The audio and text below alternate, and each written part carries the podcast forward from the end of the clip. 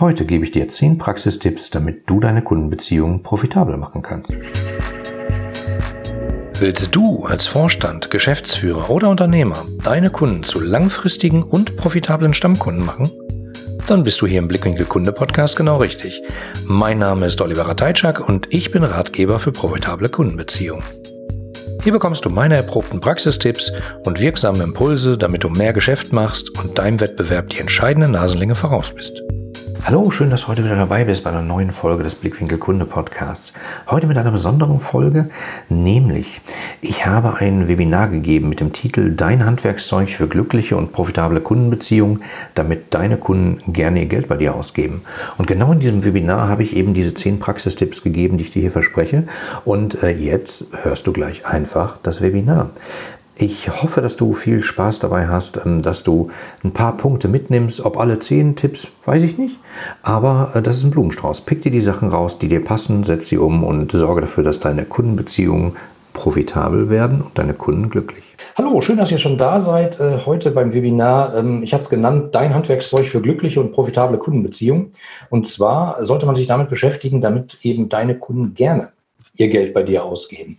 Ich habe ein paar Folien vorbereitet, äh, gehe ich mal relativ schnell durch. Also wer bin eigentlich ich? Ich bin Oliver Teitschak, ich nenne mich Ratgeber für profitable Kundenbeziehungen, habe 1993 mein erstes E-Commerce-Startup gegründet. Äh, Leute, die sich ein bisschen mit Online-Marketing auskennen, sagen so wie 93 E-Commerce was. Ja, da gab es das Internet in der Form noch nicht, wie wir das alles kennen. Das war alles noch ein bisschen kryptisch, DFÜ, ähm, aber de facto haben wir da äh, für die Leute, die sich damit auskennen, Affiliate Marketing für Hard- und Software gemacht und unser Studium damit finanziert. Damals äh, gab es das Wort Affiliate Marketing, glaube ich, noch gar nicht. Äh, aber äh, naja, wir haben halt einen Großhändler überzeugt, uns palettenweise Rechner zu verkaufen, aber immer nur einzeln. Das heißt, wir haben halt On-Demand-Geschäft gemacht. Immer wenn eine Bestellung reinkam, haben wir das Ding eben gekauft, bezahlt, ausgeliefert und hatten das Geld wieder und die Provision im Kasten. Hatten äh, kaum Marketingkosten, weil wir das alles übers äh, DFÜ und Mailboxen gemacht hatten.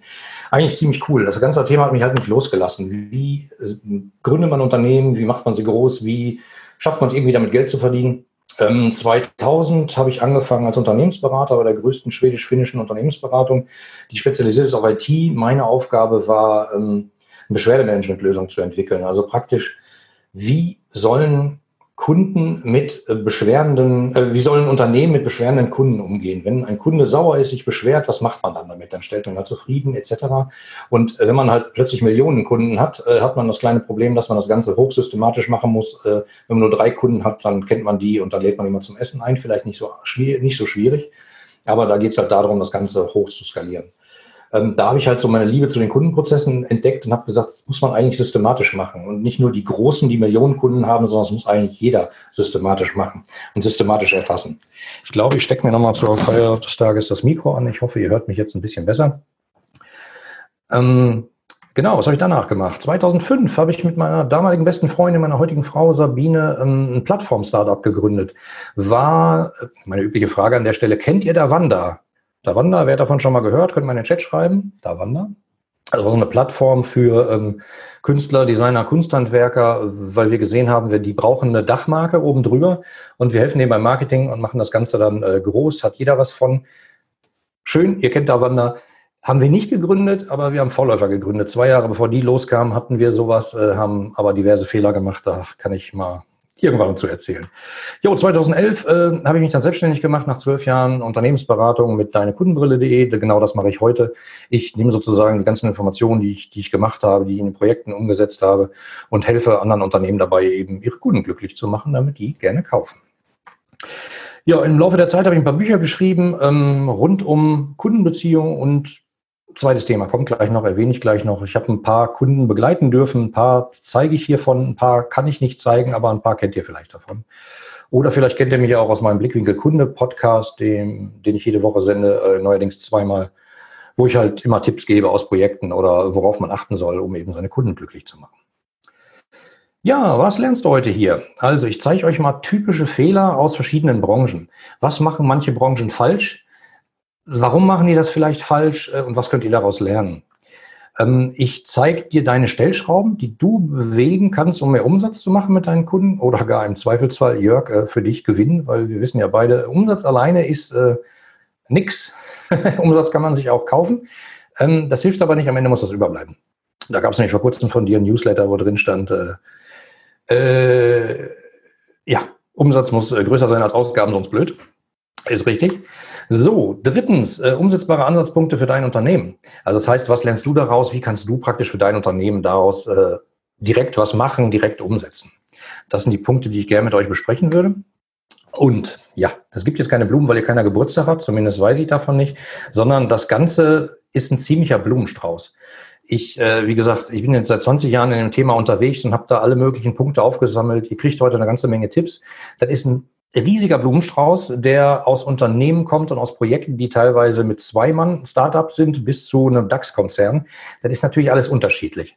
Und Nimmt diesen Blumenstrauß, äh, pickt euch die Blumen raus, die euch gefallen und wo ihr denkt, ah, damit kann ich was anfangen. Wenn ihr am Ende des Webinars sagt, äh, da sind zwei Sachen drin gewesen, mit denen ich was anfangen kann, super, habe ich Spaß gehabt. Wenn ihr sagt, da ist eins drin gewesen, auch in Ordnung.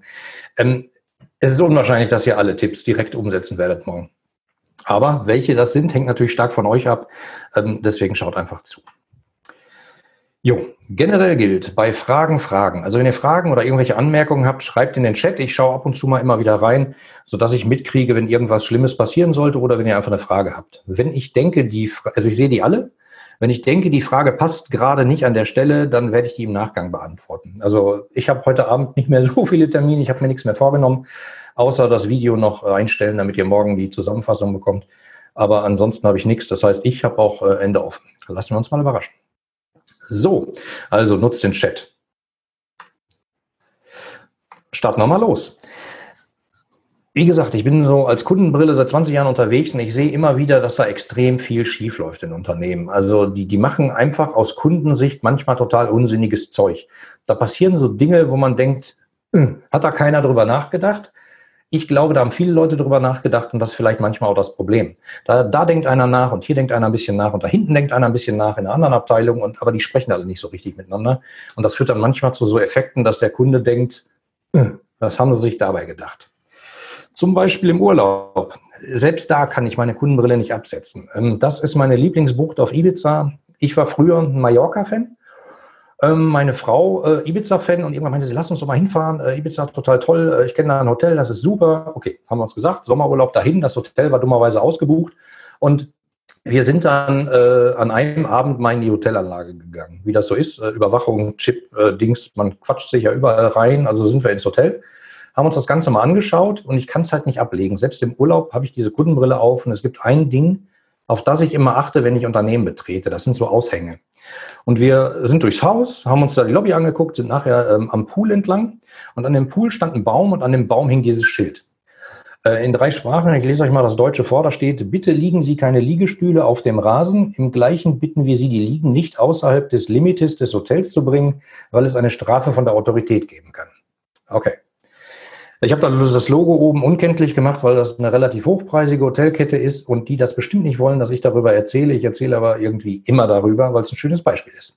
Also, versuche ich mal zu verstehen, was die mir sagen wollten. Da steht sowas wie, lieber Gast, du verbringst hier die schönsten Tage des Jahres bei uns. Wir haben hier nur für dich Liegestühle hingestellt. Benutzt die, sonn dich, genieße es, mach dir einen schönen Tag, aber bitte, schlepp die nicht weg.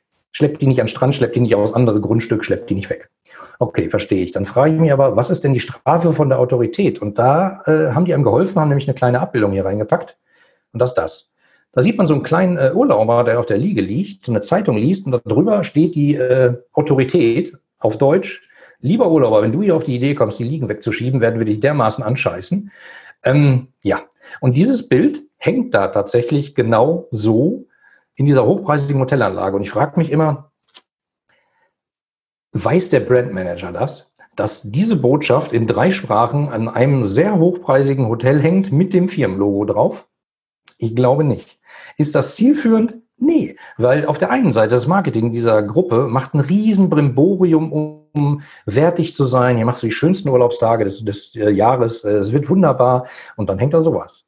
Das sind alles nur so Kleinigkeiten. Und ähm, oft liegt es an Kleinigkeiten oder an der Summe von Kleinigkeiten. Ich zeige euch nur diese Beispiele, damit ihr seht, wie krass es manchmal nach außen sichtbar wird, wenn irgendwas schief läuft. So, also für mich, ich, das sind immer so gestörte Kundenbeziehungen, wo irgendwie der Kunde zumindest denkt, so, hm, was haben sie sich denn dabei gedacht? Und das sind halt genau die falschen Gefühle, die man beim Kunden auslösen sollte. Man sollte eigentlich schaffen, dass der Kunde sagt, ach, das war aber nett. Ach, die sind aber charmant. Ach, das ist aber ein tolles Angebot. Und nicht, äh, hm, was haben sie sich denn dabei gedacht? Und ähm, naja, ich zeige euch nochmal ein Beispiel. Beim Einkaufsbummel.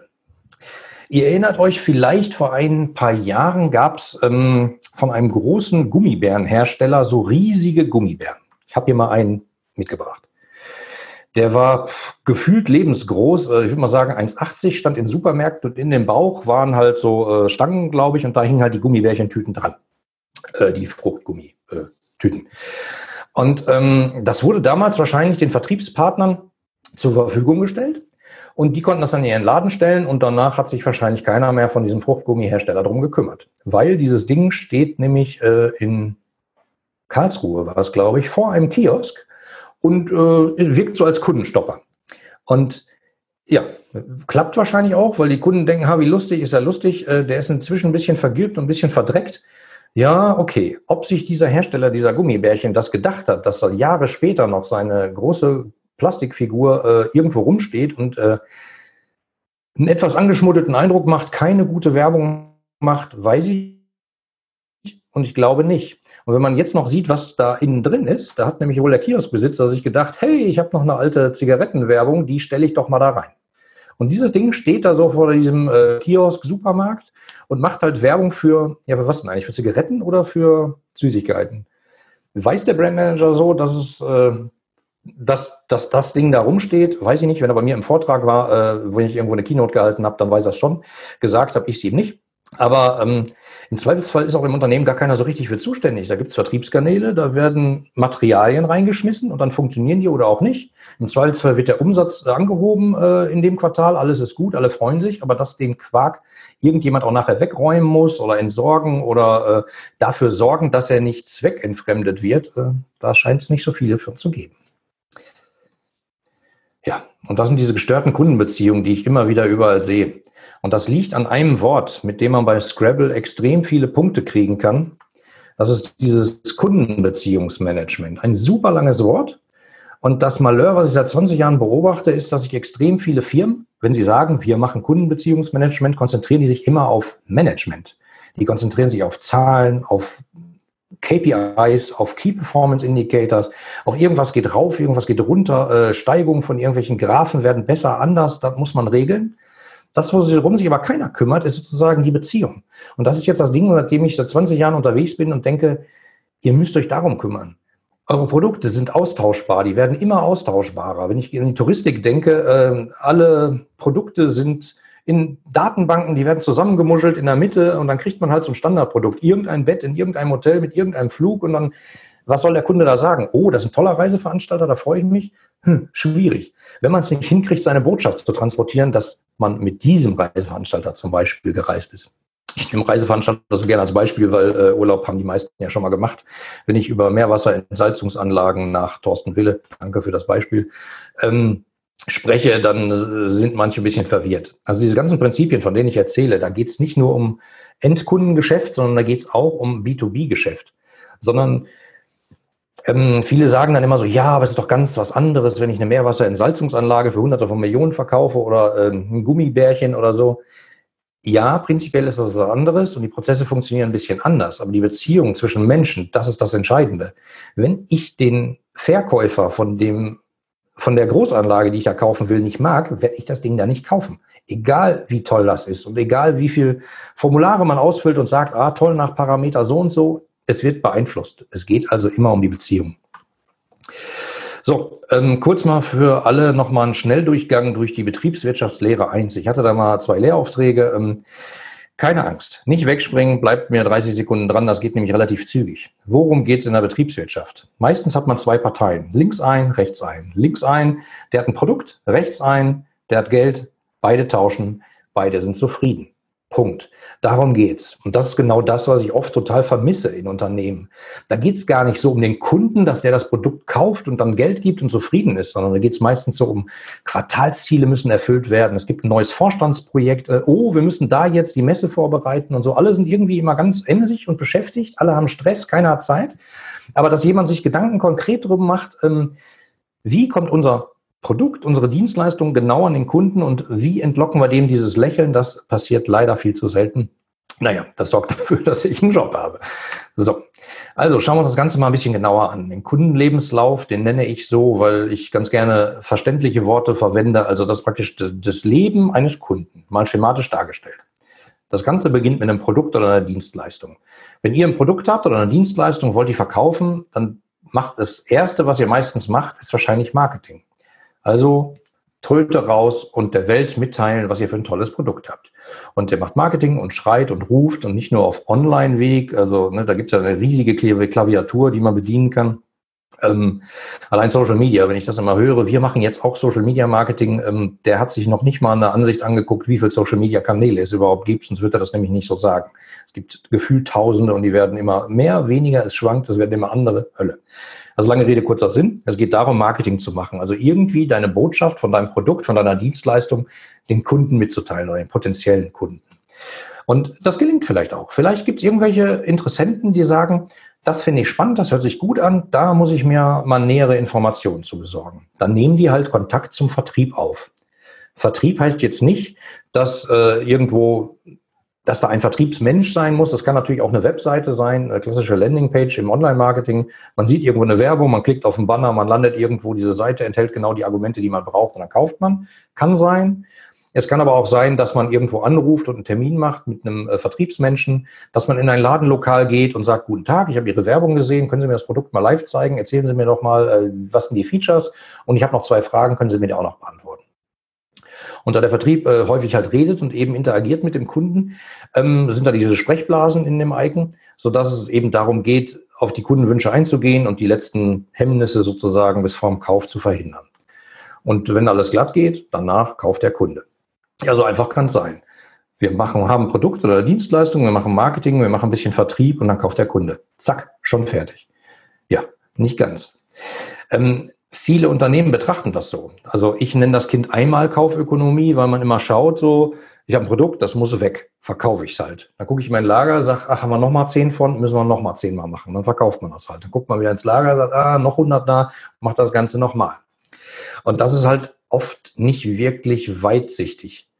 Ähm, ich habe darunter Customer Journey geschrieben. Ihr kennt den Begriff wahrscheinlich. Viele Unternehmen verstehen den falsch oder es wird ihnen von Agenturen falsch beigebracht. Seit ein paar Jahren habe ich das Gefühl, dieser Prozess von der Kunde lernt unser Produkt zum ersten Mal kennen, bis der Kunde kauft das erste Mal, der wird total auseinandergedröselt in vielen Unternehmen. Die machen dann riesen Brimborium und machen lustige, bunte Workshops mit vielen Post-it-Zetteln.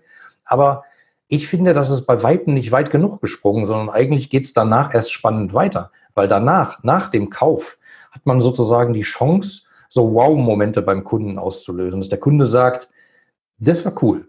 Das ist ein Feature, damit habe ich nicht gerechnet ach, das hätte ich gar nicht gedacht, dass sie das auch können. Ich dachte, das kann nur der Wettbewerber so und so. Ähm, das löst nämlich dieses Herzchen aus, diese Kundenbeziehung, dass der Kunde drüber nachdenkt, das war cool, was haben die denn noch so im Angebot? Damit man dann eben mit ein bisschen weiterem Marketing und ein bisschen weiterem Vertrieb dafür sorgen kann, dass der Kunde eben nochmal bei einem kauft. Und im Zweifelsfall, wir sind hier in der idealen Welt, kauft er dann nochmal. Und äh, ja, in der idealen Welt äh, kauft er dann sogar unendlich mal. Das Problem ist, in der realen Welt sieht das Ganze ein bisschen anders aus. Da ist nämlich schon mal das Unendlichzeichen flöten und die beste Kundenbeziehung hat ein Ende. Das hier heißt jetzt nicht, dass der Kunde verstirbt. Also ich mache das immer so am Beispiel von einem ähm, Busreiseanbieter nach Lorette Mar. Wenn wenn dieser Busreiseanbieter total viele Abiturienten irgendwie nach dem Abi äh, nach Spanien kart im Bus, damit die da feiern können, und der hat die alle in seiner Datenbank und der weiß, dass die 40 geworden sind, braucht er denen keinen Katalog mehr schicken. Wahrscheinlich schon ab 30 nicht mehr. Aber viele Unternehmen, bei denen beobachte ich das so, die hängen immer an ihrem Kunden so fest, die haben den Eimer und dann müssen die den tot reiten, dann müssen die mit dem zusammen Geschäft machen, so lange wie es irgend geht. Und das ist leider nicht immer sinnvoll, weil oft total wirtschaftlich unsinnig. Weil man fängt dann an, äh, der Kunde wächst, äh, hat höhere Ansprüche, man muss seine Produkte verändern, Ähm, und dann fängt man an, neue Produkte zu bauen, verwässert sein gesamtes Produktangebot und das ist schwierig. Worauf ich hinaus will, ist, denkt einfach mal darüber nach, wann ist eigentlich mal Ende mit dem Kunden? Wann wollt ihr den überhaupt gar nicht mehr haben? Vielleicht äh, sagt der Busreiseanbieter nach Lorette mal irgendwann, guck mal, wir haben ja eine Kooperation mit äh, einem super Clubanlage in äh, Spanien, willst du nicht da mal hin? Und im Zweifelsfall kriegt er so noch Vermittlungsprovision. Ähm, ich plädiere halt nur dafür, anhand dieses wirklich einfachen schematischen Bildes, sich mal Gedanken darum zu machen, von wann bis wann will ich den Kunden überhaupt unterstützen ähm, weil ich finde, dass diese Customer Journey einfach nicht weit genug greift. Die betrachten oft nur bis zum ersten Kauf und eigentlich geht es gar nicht darum, dass man bis zum ersten Kauf Geld verdient, sondern ab dem ersten Kauf verdient man Geld und dahinter ist richtig die Musik, weil man dann eben nicht so viele Vertriebs-, Marketing-, Verkaufskosten hat. Also ich nenne das Ganze äh, Stammkundenökonomie, weil es eben darum geht, so Stammkunden zu bilden, die eben häufiger kommen, häufiger Produkte von einem beziehen und auch lange bleiben. Was aber auch nicht heißt, dass die immer ewig bleiben, sondern nur in einem bestimmten Zeitraum. So, und ich habe ja gesagt, ihr müsst so Wow-Momente erzeugen beim Kunden, dass der irgendwie sagt, das war cool, was haben die noch im Angebot?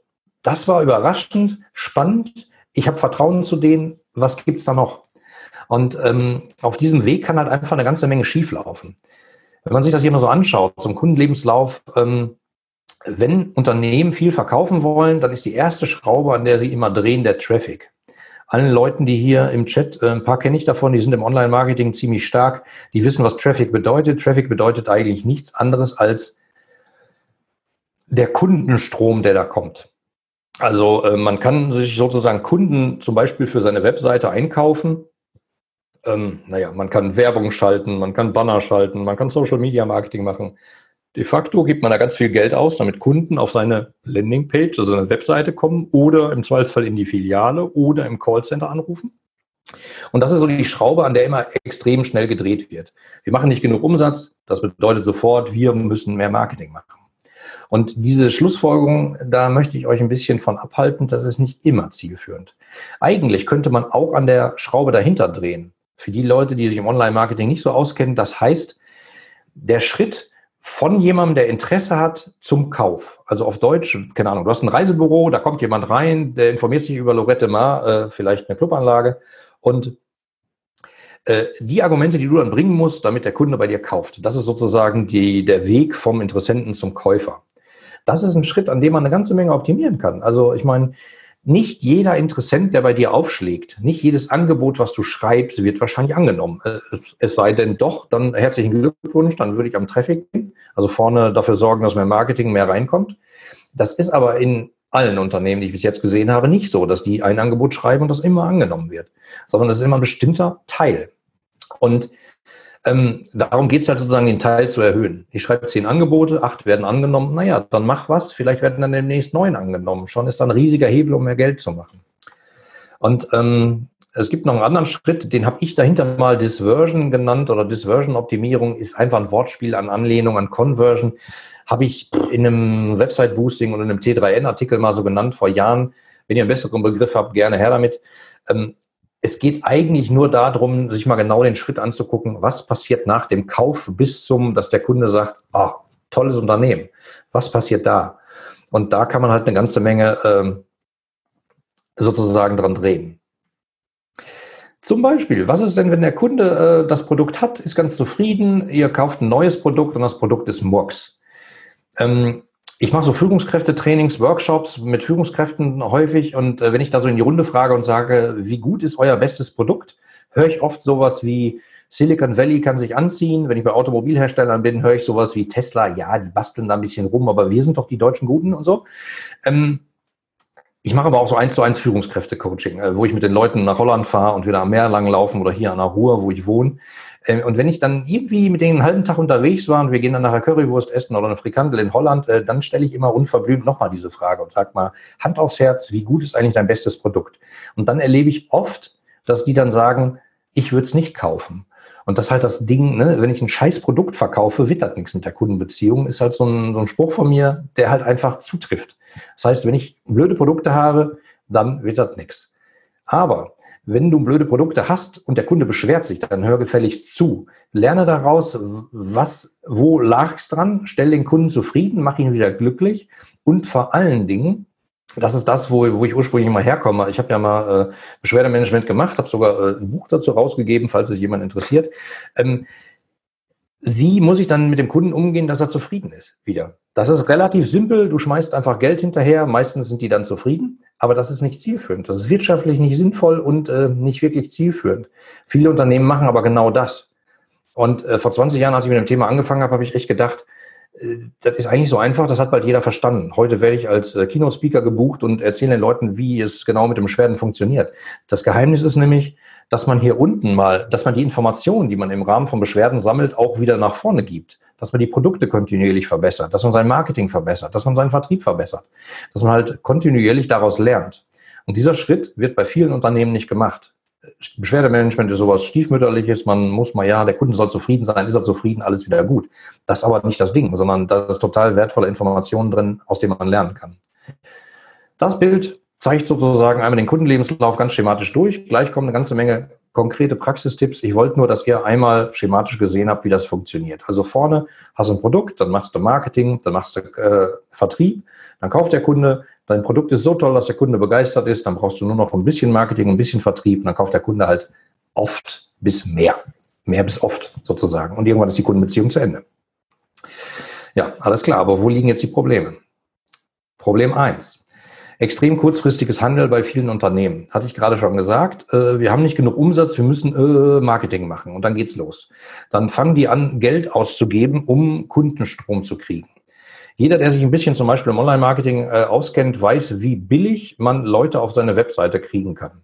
Wenn der Chef zu dir sagt, du bist verantwortlich dafür, dass da irgendwie Traffic drauf ist, wäre es nicht das erste Mal, dass Leute dann einfach äh, irgendwelchen, irgendwelche Besucher einkaufen, damit der Chef zufrieden ist.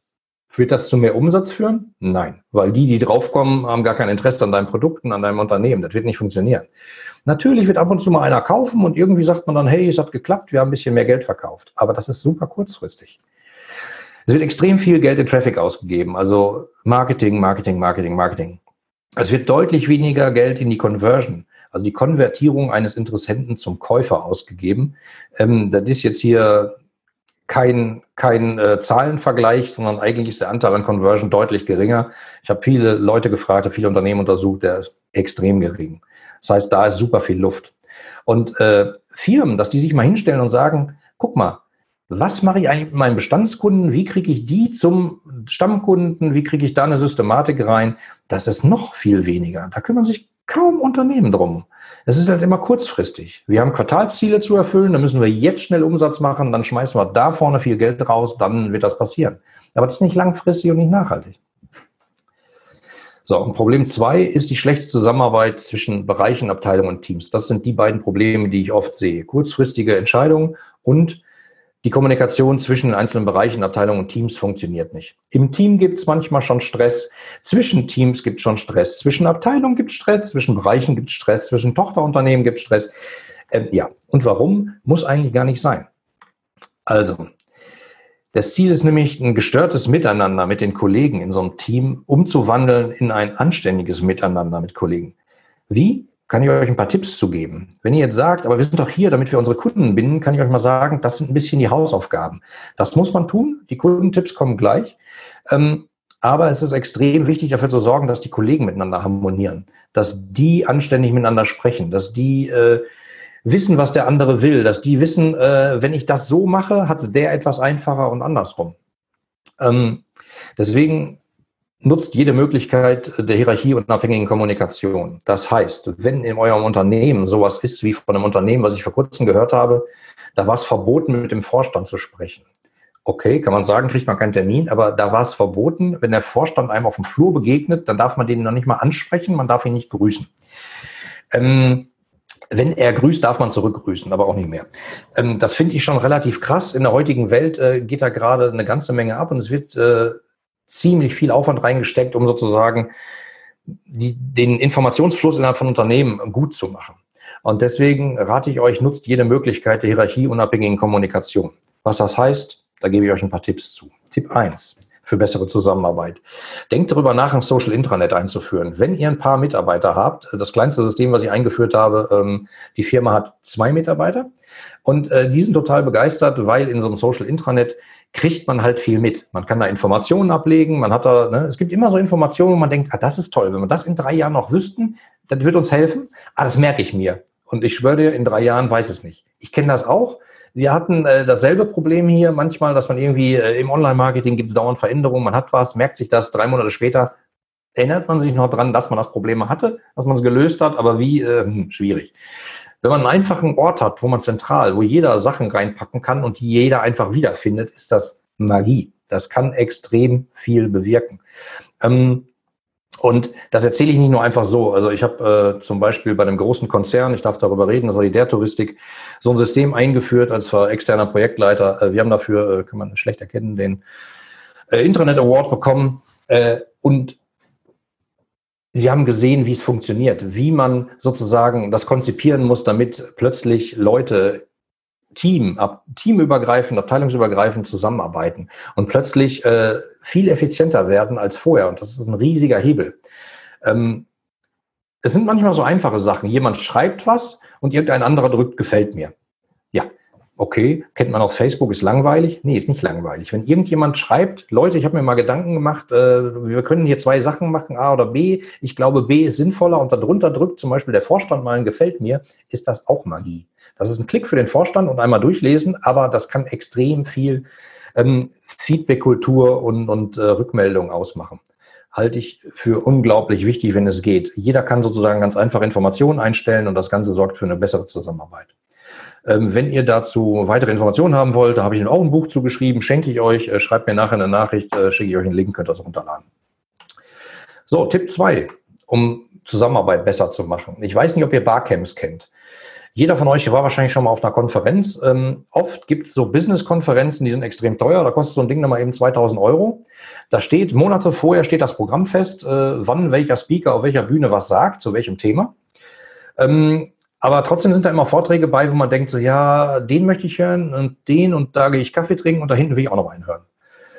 Barcamps sind etwas anders. Das sind sozusagen so Zusammenkünfte, so eine Art Konferenz, aber ohne Programm deswegen werden ja auch manchmal Unkonferenzen genannt, äh, hört sich total verrückt an, wenn man es nicht gewohnt ist. Das heißt, man holt Leute zu einem bestimmten Oberthema zusammen. Zum Beispiel bei euch im Unternehmen sagt ihr sowas wie, ähm, wie sieht unser Unternehmen 2030 aus, damit es erfolgreich noch am Markt besteht. Das ist das Oberthema. Oder sowas wie, wenn ihr unser Wettbewerb wärt, wie würdet ihr uns bankrott machen? Was müsstet ihr tun, um uns richtig zu schaden? Dann holt ihr die Leute an einem Ort zusammen und ähm, am Anfang des Tages gibt es keine Agenda, wie gesagt, aber jeder kann sich einbringen und jeder kann halt sozusagen eine Session, so heißt das, äh, einreichen. Das ist sehr simpel. Ähm, man geht einfach nach vorne, schreibt vorher auf dem Post-it oder auf einem äh, großen Zettel, schreibt man so drauf, ich möchte mit euch sprechen über das folgende Thema. Oder wir haben hier eine Baustelle in IT-Sicherheit und ich habe hier zwei Ideen, die würde ich gerne mit euch diskutieren. Dann geht man nach vorne, hält den Zettel hoch und sagt, äh, ich möchte über dieses folgende Thema mit euch sprechen, wer hat noch daran Interesse? Dann zeigen zwei, drei, 50, 100 auf und aus der Anzahl der Leute, die aufzeigen, weiß man, ah, das ist ein Thema, das interessiert viele, dafür brauchen wir einen großen Raum. Und das macht man halt so lange, bis keine Themen mehr da sind und alle Leute nicht mehr sagen, äh, ich hätte da ein Thema, über das wir reden sollten. Und dann ähm, nimmt man halt verschiedene Räume parallel und dann geht's halt los. Dann gehen halt die Leute da rein und sprechen mit den Leuten, die sich dafür für dieses Thema gemeldet haben. Das ist unglaublich magisch. Innerhalb von einem Tag kriegt man dann eine ganze Menge Informationen. Es ist keine Agenda, man kriegt, generiert extrem viele Ideen und man sorgt für einen total wertschätzenden Austausch, weil plötzlich Leute äh, miteinander reden, die Interesse am selben Thema haben, die aber nicht in derselben Abteilung, nicht im selben Team, nicht im selben Tochterunternehmen arbeiten, sondern vielleicht darüber hinaus, die sich gar nicht kennen von verschiedenen Standorten. Kann alles sein. Und äh, super simpel umzusetzen, wenn ihr Fragen dazu habt, fragt mich, kann ich euch erzählen, äh, gibt es auch eine Podcast-Folge zu oder zwei oder drei, weiß ich gar nicht. Gut, Tipp drei für bessere Zusammenarbeit die Kundentipps kommen gleich. Ich glaube, das ist aber eine super wichtige Grundlage. Also Tipp 3, Lobmanagement. Ja, hatte ich ja gerade schon gesagt, ich habe mal früher Beschwerdemanagement gemacht und wenn Unternehmen so mit ihren Beschwerden umgehen, dann geht es immer darum, was ist falsch, was ist kaputt, was können wir besser machen, wie kriegen wir den Kunden zufriedengestellt. Aber ich habe viele Beschwerden im Laufe der letzten Jahre gelesen und in vielen Beschwerden steht sowas drin wie, euer Kontoausdrucksdrucker funktioniert nicht an der Bank. Äh, da war ich am Freitagabend, der ging er nicht. Dann war ich am Samstag nochmal da, ging er nicht. Aber am Montagmorgen hat der Herr Müller mir am Schalter geholfen, der ist nämlich nett. Und jedes Mal frage ich, weiß der Herr Müller, dass der Kunde gesagt hat, dass er nett ist? Und niemand kümmert sich darum, dass diese Informationen, die positiv sind, die sozusagen Lobe sind, auch an den entsprechenden Stellen ankommen. Weil das sorgt nämlich für ziemliche Motivation. Also das verändert erstens den Fokus sozusagen von, das ist schlecht auf, guck mal, es gibt auch was Gutes, hin zu, viele Unternehmen jammern, äh, Fachkräftemangel, alles ist ganz schlimm, ähm, wo soll das alles hinführen? Wir kriegen keine Mitarbeiter, aber kümmern sich nicht darum, die Lobe, die sie eh schon einsammeln, automatisiert teilweise, äh, weiterzuleiten und ein bisschen Lob weiterzugeben. Das Ganze ist eine unheimlich wertschätzende Geschichte und äh, sorgt dafür ziemliche Motivationsboost in Unternehmen, wenn man sich darum kümmert. Punkt 4. Ist ein interner Podcast. Ähm, Habe ich äh, für mehrere Unternehmen gemacht. Für eins, von dem ich äh, erzählen kann, äh, anonymisiert. Das war ein größerer Konzern. Die hatten Schwierigkeiten in einem Change-Projekt. Sozusagen die Botschaften, die von oben ausgedacht wurden, im Rahmen des Changes zu kommunizieren. Habe mich dazugeholt in dem Projekt und ich habe gesagt, Leute, also bei Kommunikation, bei Change geht es nicht darum, Informationen zu senden. Es geht hauptsächlich darum, Informationen zu bekommen. Ihr müsst hören. Ihr müsst zuhören. Ja, aber die können uns ja sagen, die können ja ihrem Teamleiter sagen, wenn sie Schwierigkeiten haben. Genau. Und der Teamleiter muss es dann dem Abteilungsleiter sagen, der Abteilungsleiter dem Bereichsleiter, der Bereichsleiter dem Geschäftsführer und so weiter. Und diese ganze Kette führt dazu, dass im Zweifelsfall die Botschaft verfälscht wird oder nicht ankommt oder langsam ankommt. Deswegen habe ich damals in dem Projekt gesagt, lass uns doch einfach mal hingehen und lass uns mal Galionsfiguren bauen. Lass uns mal Leute bauen, die sehr sichtbar sind intern mit einem Podcast, also die praktisch eine interne Radiosendung machen, nur ein paar Minuten lang. Jede Woche die rumlaufen, Flurfunk aufnehmen Unternehmen und wenn sie sagen, da gibt es irgendwie ein Rumoren, diskutieren die diese Fragen da. Und diesen Podcast kann jeder hören. Und äh, das waren Unternehmen, die waren eh im Callcenter-Umfeld tätig, hatten sowieso Kopfhörer auf. Und äh, das kam ziemlich gut an, weil da die Informationen relativ frisch, man hat im Flurfunk gerade darüber gesprochen und hm, zwei Tage später, zack, gibt es eine Podcast-Folge und da unterhalten sich zwei Galionsfiguren darüber ähm, und diskutieren das hat den charmanten Vorteil, dass man so Galionsfiguren aufbauen kann, dass die halt ähm, sichtbarer werden, dass man weiß, wenn es ein Problem gibt, dann spreche ich die an. Die hat natürlich ein Postfach etc. etc. Also interner Podcast ist super, ist extrem schnell in der Kommunikation, geht durchs Ohr direkt ins, Hirn, ins Herz und ins Hirn und äh, sorgt dafür, dass man eine gute Beziehung zu den beiden hat, die man da hört. So, aber darum geht's ja nicht. Warum ich das alles erzählt habe, das Miteinander mit Kollegen ist extrem wichtig, weil wenn das stimmt, dann klappt auch das Miteinander mit den Kunden. Das habe ich in diversen Projekten festgestellt. Wenn ihr könnt da draußen Marketing machen und Social Media und hier noch Geld ausgeben, wenn eure Mitarbeiter nicht richtig miteinander harmonieren und der eine sagt, mir doch egal, was der für Probleme hat, äh, Hauptsache ich habe meinen Schreibtisch sauber, dann wird das nicht funktionieren und besser könnt ihr euer Geld nicht aus dem Fenster schmeißen. Deswegen habe ich dafür so viel Zeit aufgebracht, um darüber zu reden. Also, miteinander mit Kollegen in den Griff kriegen, dann klappt es auch mit den Kunden. Also gehen wir zurück zum Kundenlebenslauf und schauen uns mal die einzelnen Stellen an. Was habt ihr für Ansatzpunkte? Was habt ihr für Stellschrauben? Was könnt ihr da machen? Also zum Beispiel beim, bei der Produktentwicklung kann ich euch nur empfehlen, beobachtet den Markt. Hört sich total albern an. Man denkt doch immer, die Leute in der Produktentwicklung, die machen doch nichts anderes, als am Markt zu gucken, was geht da so. Ja, bin mir nicht so ganz sicher. Ich habe jetzt äh, einen Artikel gelesen, dass äh, in Japan äh, Forscher überrascht waren, was da gerade im neuen Tesla so verbaut ist als Zentraleinheit, ähm, welchen Power die hat und was da alles geht. Ähm, und Aussage war, dazu brauchen wir sechs Jahre, um das nachzubauen. Da fragt man sich schon, was haben die eigentlich hauptberuflich gemacht? Aber so weit muss es ja nicht gehen. Aber ihr habt Produkte und ihr habt Dienstleistungen am Markt. Schaut doch mal, was bietet der Markt und was will der Markt. Fragt doch mal eure Kunden und das Ganze regelmäßig. Dazu gibt es eine Technik, die ist im Callcenter-Umfeld ziemlich bekannt äh, oder in vielen Unternehmen wird die seit ein paar Jahren von Agenturen durch, wie die Sau durchs Dorf getragen. Heißt, wenn ich Sau durchs Dorf getragen habe, heißt das nicht, dass ich die Methode schlecht finde, nur sie ist halt, man kann sie sehr manipulieren, man kann sie aber auch zum Guten nutzen und das dafür plädiere ich. Sie ist total einfach. Also eigentlich beruht diese Methode darauf, dass man diese Frage seinen Kunden stellt. Wie wahrscheinlich ist es, dass Sie die Unternehmen AG, also ne, euer Unternehmen, einem Freund oder einem Kollegen weiterempfehlen würden? Und dann sollen die bewerten, unwahrscheinlich, null oder äußerst wahrscheinlich zehn. Oder halt irgendeinen Wert dazwischen. Und kann man sich denken, wenn jemand zehn anklickt, ist er ein Fan und ist total begeistert. Wenn er äh, irgendwie drei anklickt, dann ist er eher kein Fan und sagt, ne, würde ich nie weiterempfehlen, die spielen ja wohl. Ähm, diese Systematik beruht darauf, dass man alle von 0 bis 6 zusammenfasst. Das sind die Detraktoren, die halt nicht so gut für dich sind und nicht so gut über dich erzählen. Und die Promotoren, das sind die, die praktisch Werbung für dich machen und draußen rumlaufen und sagen, toll. Ähm, dann geht man einfach hin, schaut sich den Anteil an derjenigen, die Promotoren sind. Also man, man hat 100 Leute befragt, es gibt 20, die haben gesagt äh, 9 oder 10 ähm, und zieht davon die ab, die Detraktoren sind. Die, die in der Mitte sind, ich klicke äh, nochmal zurück, die hier bei 7 und 8 angeklickt haben, die lässt man weg, um das trennscharf hinzukriegen. Und das führt zu einem Wert, einen NPS-Wert, Net Promoter Score. Die Idee dahinter war, dass man seine Kundenorientierung ähm, branchenübergreifend vergleichen kann. Halte ich für Quatsch. Ähm, aber was man damit machen kann, ist, man kann sein eigenes Unternehmen damit angucken. Man kann sehen, guck mal, an der Stelle waren wir letztes Mal so, jetzt sind wir schlechter, da müssen wir mal nachforschen. Und das geht nämlich total einfach. Da habe ich euch mal ein Praxisbeispiel mitgebracht. Das ist von einer Fähre, mit der sind wir im letzten Sommer von Stockholm nach Tallinn gefahren. Da waren überall so Touchscreens angebracht und da steht halt, ne, wie würdest du uns basierend auf deinem heutigen Besuch uns empfehlen? Von 0 bis 10. Äh, ich habe mal 10 gedrückt, weil fand ich alle super. Man kann auf dem Bildschirm total erkennen, es sind vier Bildschirme, die da folgen, also nicht so viel. Ich drücke mal 10. Ich sage, ich empfehle warm, äh, also herzlich. Danach kommt neuer Bildschirm und die sagen, was hat dir besonders gut gefallen? Unser Service, unsere, unsere äh, Sauberkeit oder unser Produkt oder was anderes? Und je nachdem, was man da drückt, passiert was anderes.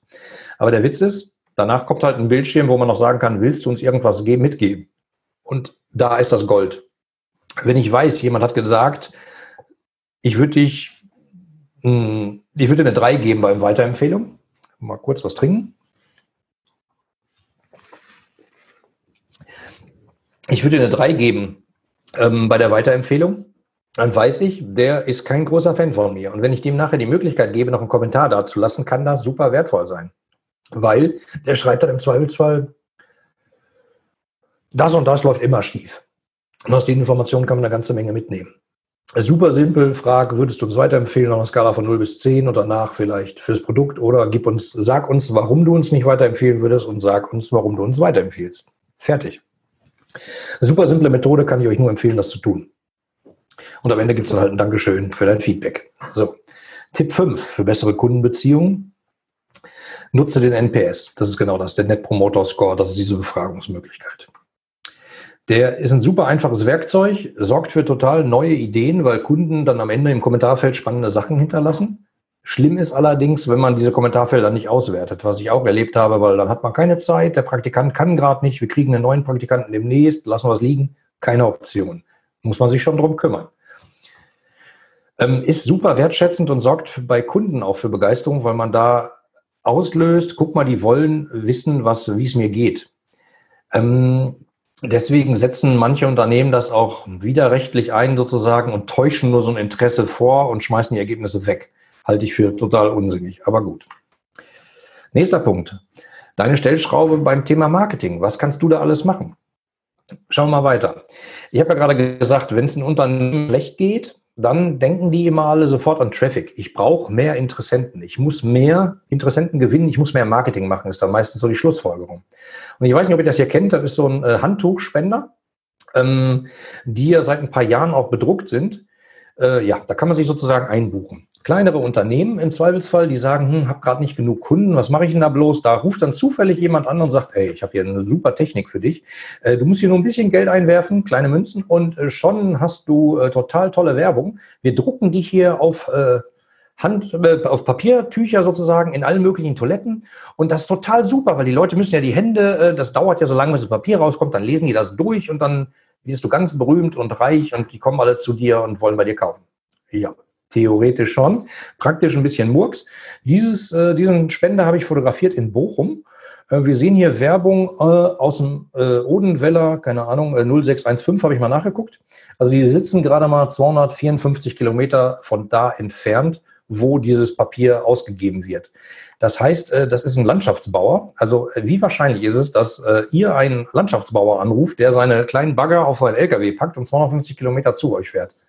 Ja, kann es geben, Ist das aber sinnvoll? Weiß ich nicht. Schön ist auch, dass Ille, äh, dieser Betreiber dieser, dieser Handtuchplattform, äh, selber Werbung für sich selber macht und sagt, äh, kommt doch mal vorbei. Ähm, wir sind hier nämlich auf diversen Veranstaltungen. Wir können uns auch im Hotel besuchen, so und so, äh, in Bozen, in Innsbruck und in Straßburg. Ja.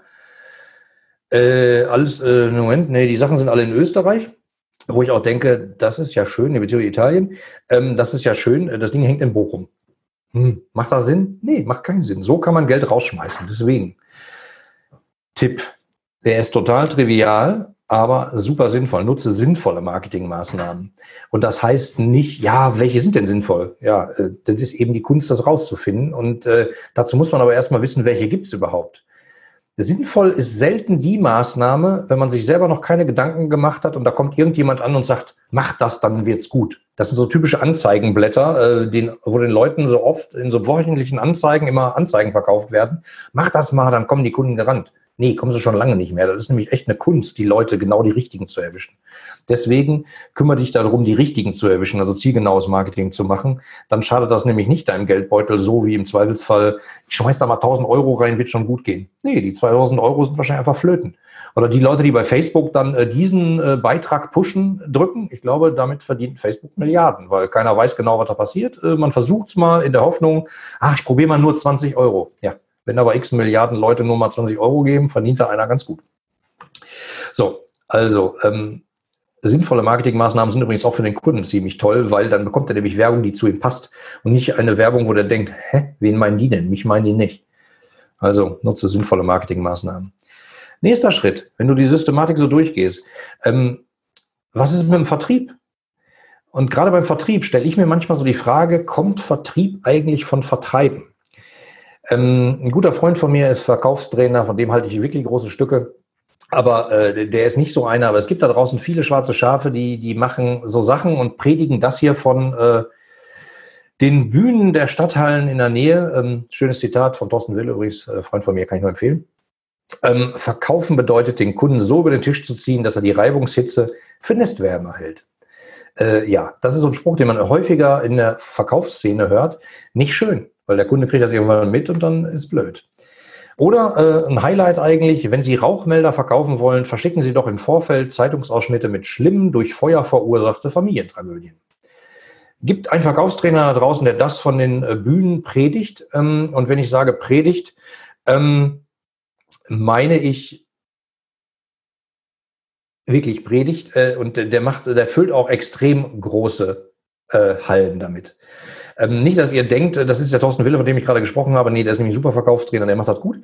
Ähm, sondern, das sind ganz andere, da nenne ich keine Namen, für die mache ich definitiv keine Werbung, weil werden solche Methoden funktionieren? Willst du Rauchmelder verkaufen? Dann schick den Leuten vorher Fotos mit vielen Familientragödien und sagen, willst du das auch? Nein, dann kauf lieber hier. Ja, das funktioniert. Und dieser Verkaufstrainer sagt auch, ist das okay? Hm, weiß nicht, aber es funktioniert. Er hat sich sogar diese Verkaufstechnik mit einem Trademark sichern lassen, dessen Namen ich jetzt auch nicht erwähne. Ähm, ich kann damit nicht so ganz gut drauf und das hat definitiv, kann es sein, dass man damit kurzzeitig Verkauf macht, aber das hat nichts mit langfristiger Kundenbindung zu tun. Deswegen bin ich kein Freund davon. Ich wollte euch nur diese negativen Beispiele mal zeigen. Ja, manchmal, äh, das habe ich, Bild habe ich gemacht, äh, auf dem historischen Fest München. Da steht, äh, bitte nicht aufs Personal schießen. Fand ich sehr passend, weil manchmal, wenn man an komische Vertriebler gerät, kann das mal passieren und der Wunsch des Kunden sein. Also kleiner Witz am Rande. Aber man kann im Vertrieb auch ganz clevere Dinge machen. Das hier zum Beispiel ist die äh, Shell Club Smart Preisgarantie. Das Leben ist zu kurz, um Benzinpreise zu vergleichen.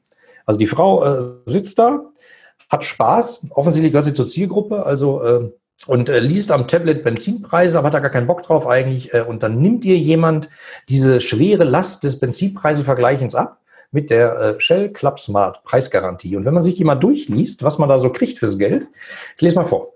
Mit der Preisgarantie bezahlen registrierte Mitglieder ab sofort höchstens zwei Cent pro Liter mehr als bei der Markentankstelle im Umkreis. Mit den Daten des Markttransparenzstelle der Bundes des Bundeskartellamts errechnet das äh, Kassensystem präzise den für Sie günstigsten Preis und redu reduziert Ihren aktuellen Literpreis auf den Club Smart Garantiepreis. Übersetzt heißt das, wir garantieren dir, dass du immer zwei Cent mehr bezahlst. Das ist, äh, wenn es der Kunde nicht merkt, hochgradig clever, um damit Geld zu verdienen. Wenn der Kunde das merkt, bleibt ein komisches Geschmäckle. Ähm, ich wollte euch das nur mal zeigen, was da draußen so funktioniert. Ich kann euch nur raten, und zwar als Tipp 7. Sei kreativ. Auch und gerade bei deinen Preisen, da ist eine ganze Menge Luft. Und äh, mit falsch kalkulierten Preisen sind schon viele Leute pleite gegangen, weil äh, wenn du keine Luft zum Atmen hast, weil deine Marge so gering ist, wird das nichts. Du musst ein bisschen Luft zum Atmen haben, um Marketing zu machen, Vertrieb zu machen, um Zeit zu haben, dir Gedanken zu machen, wie das Ganze funktionieren soll. Also sei kreativ, auch bei deinen Preisen. Das heißt nicht, dass du die Kunden über den Tisch ziehen sollst. Und glaub mir, ich habe äh, Preismodelle entwickelt und umgesetzt für Unternehmen, äh, da bin ich an die Grenze meiner äh, geistigen Kapazität gekommen, weil das war mathematisch extrem anspruchsvoll. Ich habe hier tatsächlich mal meine Doktorarbeit, ähm, und wenn ihr mal hier so guckt, äh, so, also ich habe da auch äh, verrücktes Zeug gemacht, damals schon. Mathematisch ein bisschen anspruchsvoll, aber dabei bin ich echt an Grenzen gekommen, wo ich gedacht habe, oh fuck, ich muss mich konzentrieren. Hat funktioniert. Aber solche Preismodelle können super komplex sein. Aber das Geheimnis ist, sie einfach zu machen und einfach handelbar zu machen. Wir hatten bei diesem Kunden haben wir ein hochkomplexes äh, Preisanpassung gemacht, die ich nenne jetzt keine Namen, ihr könnt gerne meine Referenzen gucken, vielleicht entdeckt ihr, welches Unternehmen das war, weil der CFO das gesagt hat. Ähm, hochkomplexe Preissysteme, die aber mit ganz wenigen Schaltern fein zu justieren sind. Das kann spannend sein, weil da kann eine ganze Menge Geld stecken. Und es müssen nicht hochkomplexe Systeme sein. Oft gehen auch ganz kleine Tricks. Diese äh, Club-Smart-Garantie ist auch nicht kompliziert umzusetzen, aber äh, glaube ich recht clever. Ich würde gerne mal wissen, was die damit verdienen weil da kann man nämlich eine ganze Menge Umsatz mitmachen und auch Gewinn vor allen Dingen. Und der Kunde kann auch zufrieden sein, weil er sich besser abgeholt fühlt. Und was ist schlimmer als ein Kunde bindet sich an ein Unternehmen, das kalkuliert die Preise so schlecht, ist billig und geht pleite. Dann kann der Kunde sich gleich wieder den nächsten Dienstleister suchen. Auch nicht gut. Also, gehen wir mal die nächste Stellschraube durch. Äh, den Kauf mach's dem Kunden so einfach wie möglich bei dir zu kaufen. Das hier ist ein Foto, das haben wir fotografiert, das war ein Aufkleber, der war gefühlt an jedem zweiten ähm, Café in Stockholm. Überall stand so, bye bye, liebes Bargeld, äh, wir werden jetzt bald cashless. Also bye bye cash, we are going cashless. Und äh, fand ich ziemlich faszinierend, weil das Hemmnis sozusagen Geld auszugeben, wenn ich gar kein Bargeld transferiere, sondern nur äh, mal lässig das Handy dran halte, bieb, babing, schon bezahlt, ist unglaublich und kann dazu führen, dass Kunden viel mehr, viel gerne, viel, äh, viel gerne, also viel lieber Geld ausgeben. Ähm, fand ich ziemlich faszinierend. Auch ein Foto aus Stockholm ist das nächste. Das ist eine öffentliche Toilette. Da braucht man kein Kleingeld einzuwerfen. Nein, da reicht einfach die Kreditkarte. Visa und Mastercard, babing, schon drin, ab zur Toilette. Das erscheint hier in Deutschland manchmal ein bisschen komisch. Äh, ich, nachdem wir da in äh, Stockholm, Tallinn und Helsinki waren, jeweils vier Tage im Sommerurlaub, hatte ich danach einen Termin bei einem großen Bankhaus, hatte, war ein bisschen eher da und war unten in der Cafeteria und habe äh, einen Cappuccino bestellt. Und ich werde es nicht vergessen, was dann passiert ist. Dann sagte die Dame zu mir, ohne zu grüßen, 2,80, gerne bar, gerne passend. Und dann habe ich so gedacht, ei, ich glaube, da ist noch eine Menge äh, nachzuholen hier, wenn man so am Bargeld festhängt. Ich bin kein Verfechter davon, oh, wir müssen das Bargeld abschaffen oder nicht, aber es ist wichtig, seine Tendenzen zu erkennen und darauf zu reagieren. Und wenn ich eine Chance habe, dem Kunden es einfacher zu machen, mein, sein Geld auszugeben, dann mach das. Dann mach das bitte. Also Tipp 8. Gestalte den Kauf so einfach wie irgendwie möglich nicht irgendwie noch hier ein Formular und da nochmal unterschreiben, da nochmal faxen, noch eine Bestätigung und wir schicken nochmal was zurück. Das müssen wir auch nochmal und die AGBs auch nochmal unterzeichnen, sondern mach es vielleicht so einfach wie möglich. Denk doch mal drüber nach, vielleicht geht bei dir einfach Vorkasse. Ganz einfach auf der Webseite. Äh, ja, gibt es bei mir zum Beispiel Kundenbrille, to, ähm, Quatsch, Ratgeber to go. Ähm, das ist sozusagen Zeit, die du bei mir kaufen kannst für den Kalender. Äh, in, in, meinem Kalender. Du äh, gibst deine Kreditkartendaten ein, drückst auf den Knopf, kriegst Zugriff auf meinen Kalender, kannst dir da Termine buchen und wir machen Videochat oder Telefonie. Ganz simpel, als ich dieses Konzept damals ins Leben gerufen habe, äh, war ich selber überrascht, wer das so alles bucht und welche hochseriösen Firmen, mit denen ich nicht gerechnet hätte, die das machen, die aber einfach sagen, äh, einfacher kriege ich so einen Berater nicht. Äh, ich gebe dem, ich geb dem was, äh, eine Kopfnuss, da kann er drüber nachdenken, oder ein Gehirnkaugummi, wie ein Freund von mir immer sagt.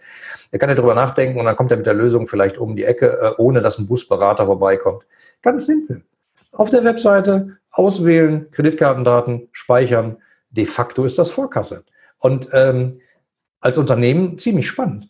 Kann ich euch nur empfehlen, denkt mal drüber nach, den Kauf bei euch so einfach wie irgendwie möglich zu machen. Aber wenn alle um dich herum sozusagen sagen, wir gehen cashless, äh, Bargeld ist doof, wir wollen nur noch EC-Karte, wir wollen nur noch Apple Pay, babing, ähm, dann zeige ich dir mal ein anderes äh, Beispiel. Nee, das zeige ich gleich. Äh, das war sozusagen, es muss einfach sein, wie ein Schalter umlegen. Nichts Kompliziertes. Es muss so einfach sein, dass der Kunde fast schon schlafen kann und es trotzdem noch schafft, dich zu bezahlen. Das sorgt nämlich dafür, dass der Kunde zufrieden ist und sagt, hey, das war aber einfach. Babing. Glaub's mir.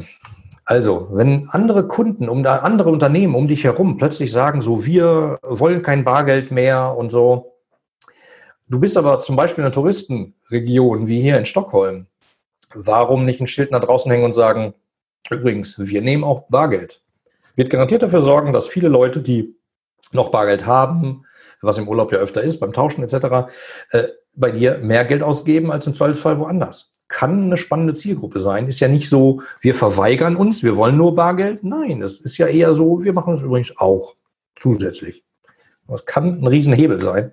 Also schwimmt auch mal gegen den Strom. Wenn alle anderen was machen, kann in der Nische sozusagen, da wo gerade alle von wegschwimmen, ziemliches Geld liegen. Das ist kein Freibrief dafür, dass du sagst, äh, ja, okay, da muss ich ja nicht mit jedem Trend mitgehen. Nee, nee, nee, nee, nee, nee, das habe ich nicht gesagt und das meine ich auf gar keinen Fall. Guck dich um, kriege mit, was da passiert und erkenne solche Lücken. Das ist ziemlich wichtig. Nicht, dass du irgendwie sagst, ja, dann brauche ich auch nicht, wir bleiben bei Bargeld, das hat sich bewährt über 50 Jahre. Leute, was sich vor 50 Jahren bewährt hat, äh, ich weiß nicht, ob das die nächsten fünf bis zehn noch überleben wird. Ähm, also guckt, was geht und findet Lücken, wo man vielleicht noch für ein, zwei Jahre sinnvolles Geschäft machen kann wie gesagt, es muss so einfach sein wie ein Schalter umlegen. Der Kunde muss es schaffen, wenn er gerade noch, äh, gerade noch wach ist, wenn er gerade halb betrunken ist. Im Zweifelsfall gibt es Leute, die das ausnutzen. Sehr verrückt. Und das führt dazu, dass Kunden zufrieden sind. Total verrückt. So, nächster Punkt. Wie ist es denn zum Beispiel ähm, beim Kundenherz? Was passiert denn da? Wie kriegst du es hin, dass der Kunde begeistert ist und so einen Wow-Moment erlebt? Und äh, das sind oft so Kleinigkeiten. Also zum Beispiel das hier, Mu, ich weiß nicht, ob ihr die kennt, das ist ein äh, Druckdienstleister aus London, sitzen die, glaube ich.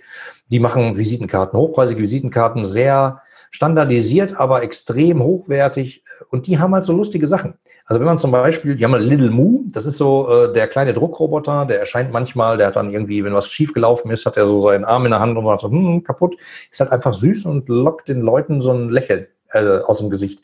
Oder, oder erzeugt halt so irgendwie so einen kleinen Moment, wo man sagt, ha, süß wenn man bei denen auf einer Fehlerseite ist. Also man ist auf der Webseite und hat irgendeinen Link aufgerufen, der nicht funktioniert, weil man was sich vertippt hat oder weil man falsch geklickt hat, äh, da ist irgendwas schiefgelaufen, dann steht da diese Nachricht.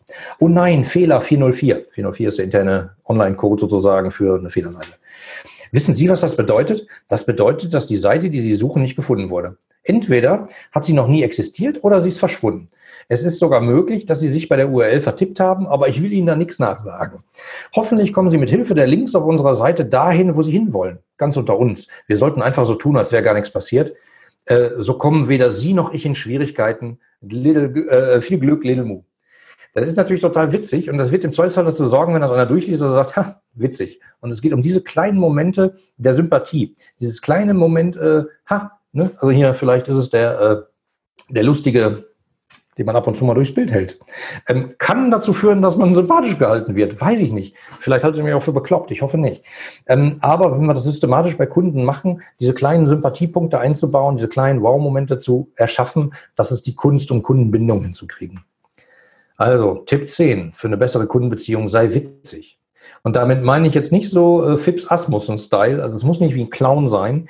Es ist eher vielleicht so wie ein ganz charmanter ähm, George Clooney. Hm? Das kann auch witzig sein, ein bisschen, ein klein bisschen drüber, so von wegen, hahaha, ha, ha, hier ist ein Fehler passiert, am besten verschweigen wir das, äh, da kriegst du weder du noch ich Ärger, hahaha. Ha, kann dazu führen. Also ich meine nicht, ihr müsst äh, Humor extra künstlich einsetzen, aber ihr könnt vielleicht eine, ein Klima schaffen in eurem Unternehmen, dass man eh so drauf ist und dann kann man auch mal ein bisschen flapsiger sein. Das kann dazu führen, dass der Kunde sagt, ah, die sind gut, die sind nett, äh, die, die sind immer irgendwie witzig, äh, ich habe jetzt gerade ein Problem, ich frage mal.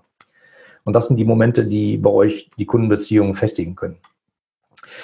So, dahinter geht es natürlich darum, was machst du mit deinen Kunden, äh, damit die mehr bei dir kaufen, weitere Produkte kaufen, länger bleiben. Dazu gibt es auch noch ein paar Schalter. Aber ich äh, gucke mal gerade auf die Uhr und äh, die ist nämlich schon ziemlich weit fortgeschritten. Und ich könnte darüber Tage erzählen, glaubt mir, aber ich hoffe, ihr habt schon eine ganze Menge Sachen mitgenommen. Also ich fasse nochmal zusammen. Tipp 1. Denkt mal über ein Social Intranet nach. Ähm, für euer Unternehmen, nicht nur intern, könnte auch ein Extranet sein, wo ihr mit Partnern zusammenarbeitet. Das wird dann noch ganz spannend. Äh, wenn ihr wollt, kann ich euch dann einen Link zu meinem letzten Buch schicken. Äh, schenke ich euch. Äh, könnt ihr mal durchlesen, ist vielleicht ganz spannend. Tipp 2, ähm, interne Barcamps. Solltet ihr mal nachgucken, habe ich eine Podcast-Folge zu gemacht, ganz spannend. Tipp 3, Lobmanagement. Nicht nur auf Beschwerden fokussieren, sondern auch mal explizit hingehen und sagen, was sind da für Lobe drin? Wo kommen Lobe im Unternehmen an und landen die bei den Mitarbeitern, die es betrifft? Punkt 4. Interner Podcast kann zum Beispiel in Change-Projekten unglaublich wertvoll sein, weil man dann die richtigen Informationen an die richtigen Stelle transportiert bekommt. Tipp 5. Äh, nutze den Net Promoter Score als Möglichkeit, Kundenschwankungen in der Kundenzufriedenheit sozusagen rauszukriegen und rauszukriegen, was war besonders gut. Dann kann man im Zweifelsfall das in der Werbung verwenden oder im Marketing. Und was war besonders schlecht, dann kann man es im Zweifelsfall in der Produktentwicklung benutzen und seine Produkte und Dienstleistungen besser machen. Tipp 6. Nutze sinnvolle Marketingmaßnahmen. Nicht immer die, die, wo einer gerade kommt und sagt, äh, okay, du, dir fehlen gerade Kunden, mach das, dann kommen die, äh, sondern guck dir vielleicht nochmal die anderen 7000 verschiedene Marketingvarianten an oder frag einen, der sich damit auskennt. Tipp 7. Sei kreativ, auch und gerade bei deinen Preisen. Da ist nämlich die Musik. Tipp 8. Gestalte den Kauf so einfach wie irgend möglich. Und nicht so, ja, wir brauchen aber sieben Durchschläge. So einfach wie möglich. Webseite, Kreditkarte, babing. Wenn es geht. Wenn es nicht geht, dann mach es trotzdem so einfach wie möglich. Tipp 9. Schwimme auch mal gegen den Strom. Nicht im Sinne von, wir müssen uns ausruhen und da bleiben, wo wir sind. Nein, ihr müsst natürlich gucken, wie sich die Welt weiterentwickelt, aber trotzdem, gerade da an diesen Stellen, wo sich viel weiterentwickelt, gibt es auch viel Spielraum, mit dem man Geld verdienen kann. Tipp 10. Sei witzig. Nicht wie der Clown, sondern eher wie George Clooney. So. Und jetzt kann ich nur sagen, wenn du mehr von diesen Tipps willst, habe ich da zufälligerweise wie ein guter Fernsehkoch was vorbereitet. Ich mache ein Seminar, das heißt Kundenbeziehungsratgeber, und in dem Seminar bekommst du einen ganzen Tag lang von mir mein Handwerkszeug für glückliche und profitable Kundenbeziehungen, damit eben deine Kunden gerne ihr Geld bei dir ausgeben. So, was ist da drin? Also das geeignete Seminar für alle, die ihr Geschäft erfolgreicher machen wollen und ihrem Wettbewerb die entscheidende Nasenlänge voraus sein wollen. Weil es geht nämlich darum, rauszukriegen, wo sind Punkte, die der Wettbewerber schlecht macht, wo kann ich reingreifen, wo sind Momente, die der Wettbewerber gut macht wir aber wissen, dass dem Kunden das unwichtig ist. Das sind Lücken, in denen eine ganze Menge Geld ist und Musik spielt. Ähm, in dem Inhalt zeige ich dir meine Methode. Also ich habe in den letzten 20 Jahren eine Methode entwickelt, die ist recht einfach anzuwenden. Nach diesem Seminar kannst du die. Dann kannst du nach Hause gehen mit meiner Methode. Du weißt, wie es funktioniert. Du kriegst einen Arbeitsposter dazu. Äh, mit dem kannst du direkt loslegen, wenn du äh, nach dem Seminar nach Hause kommst und dir der Kopf nicht schwirrt am nächsten Tag. Äh, kannst du direkt loslegen mit deinen Kollegen und das machen und dann rausfinden, wo sind deine Stellschrauben für dein Unternehmen, für dein Produkt, was kannst du drehen, damit das eben mehr Umsatz, mehr Gewinn gibt. Und wann findet es statt? Äh, oh, ich fahre da gerade ein bisschen rum. Äh, das wird, glaube ich, echt heiter. Im Mai 2020 in Hamburg, Berlin, München, Frankfurt und Köln. Ähm, und das ist auch nicht irgendwo, das sind wirklich schöne äh, Locations, die ich da organisiert habe. Und ähm, es ist nicht nur der Seminartag, sondern an dem Abend vorher lade ich dich, wenn du meinst, äh, du willst dabei sein, auch gerne abends zum Essen ein. Wir machen da klassischerweise abends äh, so ein, so ein Come-Together, wo die Leute, die anreisen, sich da abends treffen. Ich lade euch zum Essen ein und dann geht es am nächsten Tag los. Ihr lernt meine Methode, wie es funktioniert. So, etwas detaillierter, wenn ihr sagt, ihr wollt ein bisschen mehr wissen, was passiert da in diesem Seminar? Also Überschrift, damit deine Kunden glücklich sind und gerne bei dir Geld ausgeben. In dem Seminar lernst du sozusagen meine Methode, um die Kundenlebensläufe, deine Kundenlebensläufe zu analysieren für deine Produkte.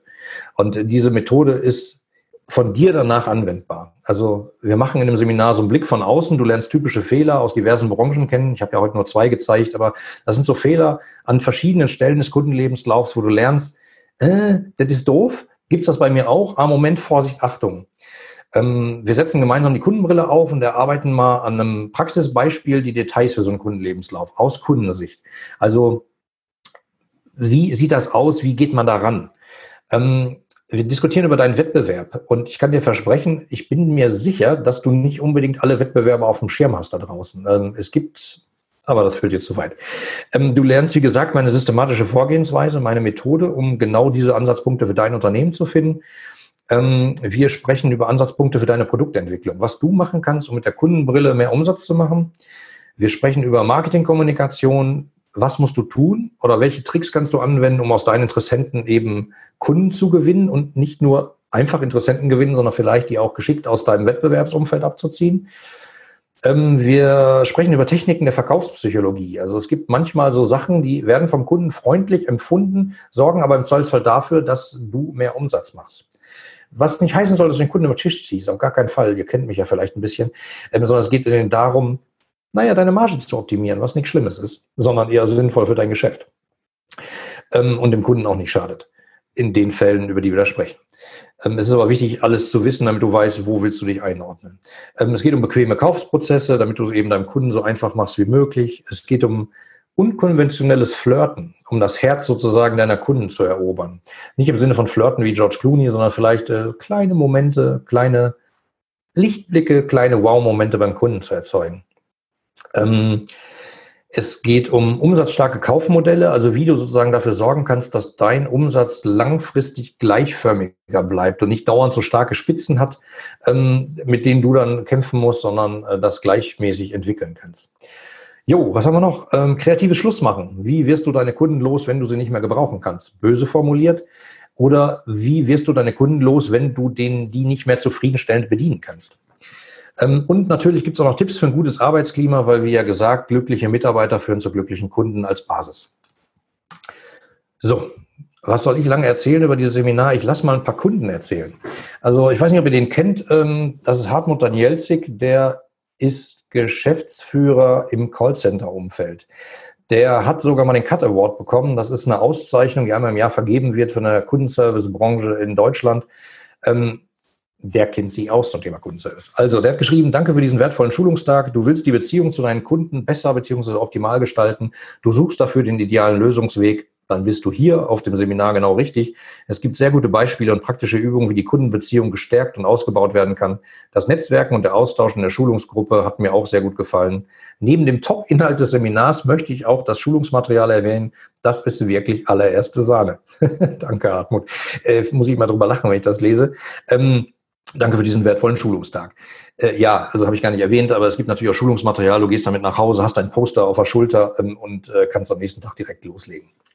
Falls du übrigens mehr zu dem Seminar haben willst, ist die URL, die da unten steht, www.kundenbeziehungsratgeber.de. So, wen haben wir hier noch? Das ist die Caroline, die kommt von Morfire, das ist eine Online-Marketing-Agentur aus Köln. Die ist der Client Happiness Coach. Die ist also eigentlich genau mein Gegenpart in einem Unternehmen. Die ist dafür zuständig, dass die Kunden glücklich sind, dass die Kunden sich wohlfühlen beim Unternehmen und wenn die Kunden mal unzufrieden sind, im Zweifelsfall sagen, dass sie eingreifen kann, um Kommunikation und Beziehung zum Kunden zu formen. Das ist ihre Hauptaufgabe, die war bei mir auch in diesem Seminar und hat geschrieben, sehr unterhaltsam, sehr lehrreich und hochprofessionell. Neun Stunden Oliver Live, sehr unterhaltsam, äh, hatte ich schon gesagt. Nun liegt es an mir, die Dinge umzusetzen. Danke, Oliver, dass du mir diverse Anschubser gegeben hast. Hm, cool. So, was haben wir noch? Jetzt haben wir hier die äh, Nadja, die ist äh, geschäftsführende Gesellschafterin bei einem Reiseunternehmen. Äh, die hat ein äh, Reisebüro sozusagen, würde man sagen. Die vermittelt halt Reisen, oft sehr hochpreisig, oft sehr superwertig, ähm, hat ein super Kundenverständnis, äh, war bei mir im Seminar und hat geschrieben, ähm, Oliver Katalczak versteht es, seine Seminarteilnehmer mitzunehmen und sie praxisnah und kundenorientiert weiterzubilden. Seine offene Art hilft den Seminarteilnehmern, mehr aus sich herauszukommen. Dabei ist es ihm wichtig, Denkanstöße zu geben, damit jeder Teilnehmer für sich in Ruhe überlegen kann, was er für sein Unternehmen verwenden und umsetzen kann. Ich freue mich schon jetzt auf zukünftige Termine. Einen habe ich noch. Da ist der Roberto. Vielleicht kennt ihn jemand. Äh, ich habe gesehen, ein paar sind aus der Online-Marketing-Szene dabei. Äh, Roberto ist Inhaber einer Online-Marketing-Agentur. Der hat geschrieben, ich habe das Kundenbeziehungsratgeber-Seminar besucht. Grob gesagt geht es hierbei um eine von Oliver entwickelte systematische Methode für bessere Kundenbeziehungen. Es wird gezeigt, wie eine glückliche und profitable Kundenbeziehung äh, aufgebaut und aufrechterhalten wird. Hierbei hat Oliver den kompletten Kundenlebenslauf dekonstruiert. Beim Durcharbeiten der einzelnen Phasen wurde klar, wie viel Potenzial tagtäglich von Unternehmen verschenkt oder liegen gelassen wird. Eines meiner persönlichen Highlights findet sich weiter hinten im Kundenprozess wieder. Dieses hat sich für unser Unternehmen als äußerst wertvoll in den Bereichen Marketing und Vertrieb herausgestellt. Insgesamt ein tolles Seminar mit viel Know-how aus der Praxis. Ich empfehle jedem dieses Seminar, der mehr aus seinen Kundenbeziehungen rausholen möchte. Danach hat man eine Menge neuer Ansatzpunkte und Ideen, um seine eigenen Prozesse maßgeblich zu verbessern. Oliver ist ein absoluter Profi in Sachen Kundenbeziehungen. Danke dir, Roberto. Ja, So, und warum, was soll ich noch sagen? Es gibt noch Early Bird Tickets. Also Early Bird, also die für früh, früh, Frühbucher sozusagen, ähm, ist im Mai das Seminar in Berlin, Hamburg, Frankfurt am Main, München und Köln. Und es gibt tatsächlich noch Early Bird Tickets. Geht einfach mal auf www.kundenbeziehungsratgeber.de und da könnt ihr dann äh, die Dinger kaufen. Äh, für das, was drin ist, ist es im Augenblick äh, wirklich ganz erstaunlich billig. Ähm, irgendwas um die 500 Euro. Ich weiß es gar nicht so genau. Schaut mal rein. Ähm, und wie das immer so ist im Verkaufsfernsehen, ich finde das manchmal ein bisschen albern, deswegen kleiner Witz sei mir äh, gestattet. Es gibt noch Bonus obendrauf, nämlich ein Messerset. Nee, das ist natürlich Quatsch, es gibt hier kein Messerset. Es gibt aber tatsächlich einen Bonus. Also weil ihr so lange durchgehalten habt und es sind, äh, einer ist verloren gegangen in der Zeit. Freut mich sehr. Danke, dass ihr so lange dabei wart. Ähm, es gibt noch einen Bonus. Ich habe einen Online-Kurs, äh, der heißt Zufrieden zusammenarbeiten und der dient halt dazu, das Betriebsklima im Unternehmen besser zu machen. 34 Tageslektionen, ganz klein, die alles Tipps sind. Was kannst du machen, damit das Arbeitsklima besser wird? Ne? Immer dran gedacht. Arbeitsklima gut, sorgt dafür, dass die Kundenbeziehungen auch gut werden als Basis. Das heißt, wenn ihr auf www.kundenbeziehungsratgeber.de geht äh, und dann beim Kauf den Gutscheincode Webinar 1902 eingibt, ähm, wird, glaube ich, noch ein Euro abgezogen ähm, und dann kriegt ihr, schicke ich euch nachher einen Zugangscode zu diesem äh, Online-Kurs dazu, der eigentlich sonst 189 Euro kostet. So. Das war fast eine Punktlandung. Ich hatte gesagt eine Stunde. Wir haben jetzt äh, 70 Minuten gebraucht. Ich hoffe, ihr hattet eine ganze Menge mitgenommen. Ähm, es sind nur, wie gesagt, ein Blumenstrauß. Der passt nicht überall, aber es, ich habe halt versucht, die Systematik aufzuzeigen und ich hoffe, dass ihr da was mitgenommen habt.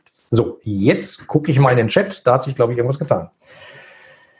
Ja, äh, der Jörg hat äh, gesagt, äh, von welcher Verkaufstrainer das sozusagen ist und wer diese äh, böse Sache da mit den ähm, Rauchmeldern macht. Ja, den Namen nenne ich aber nicht. Ähm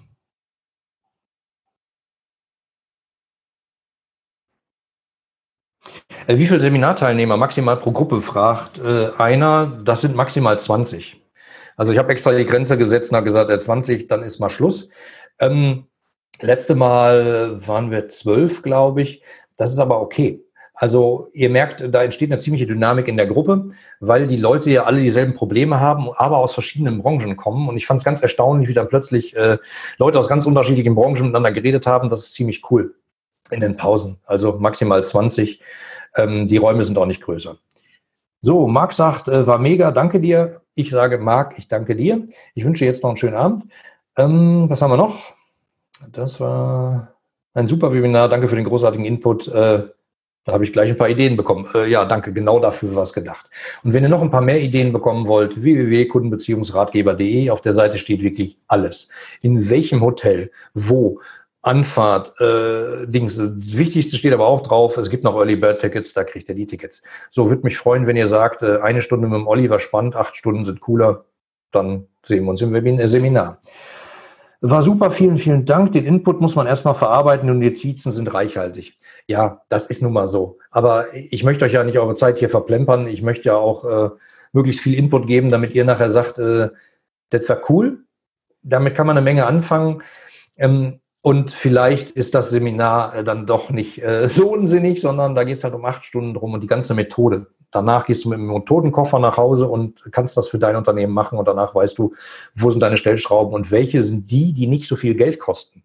Weil, ich sag mal, Kundenbindung zu erzeugen mit viel Geld kann jeder Depp. Aber ist das wirtschaftlich sinnvoll? Nee, nicht immer. Die Kunst ist ja mit wenig Geld und, und dosierten Effekten die richtigen Effekte zu erzielen. Das ist die Kunst. Ähm, und darum geht's eben. Und das lernt ihr in dem System. So, was gibt's noch? Äh, kann ich den Kurs einfach so machen? Welchen Kurs? Den Online-Kurs. Ja klar kannst du den so machen. Geh auf www.zufrieden-zusammenarbeiten.de.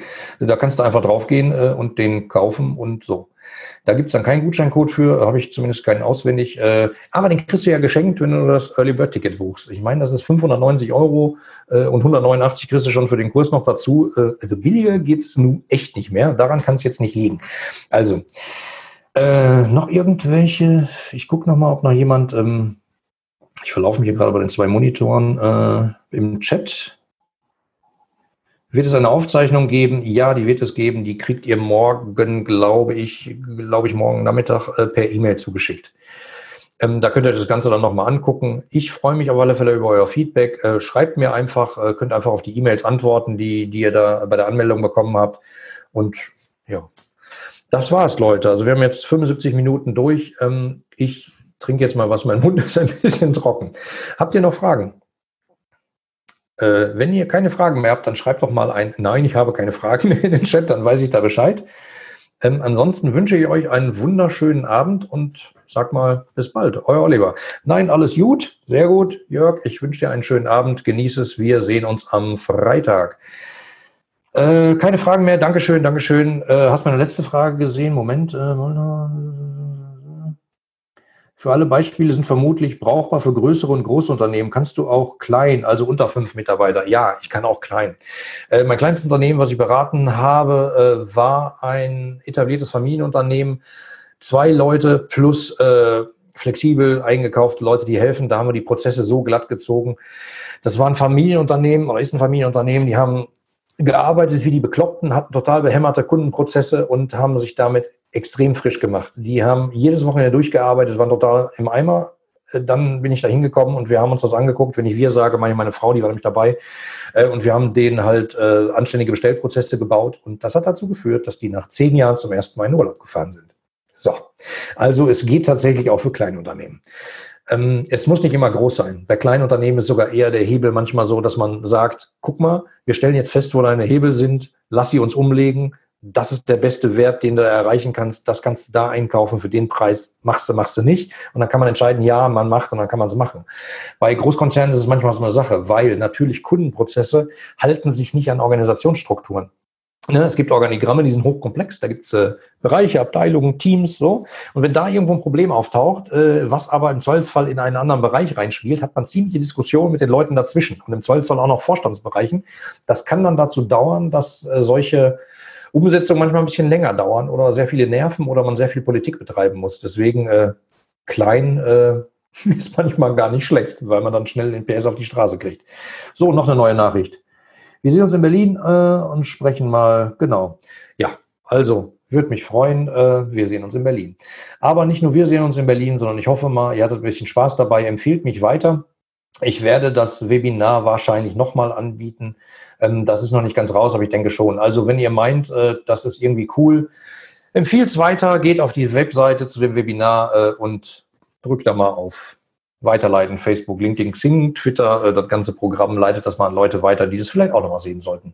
So, jetzt bin ich aber raus. Äh, ich mache jetzt nämlich mal Feierabend. Ich wünsche euch einen schönen Abend und sag mal, bis bald. Euer Oliver.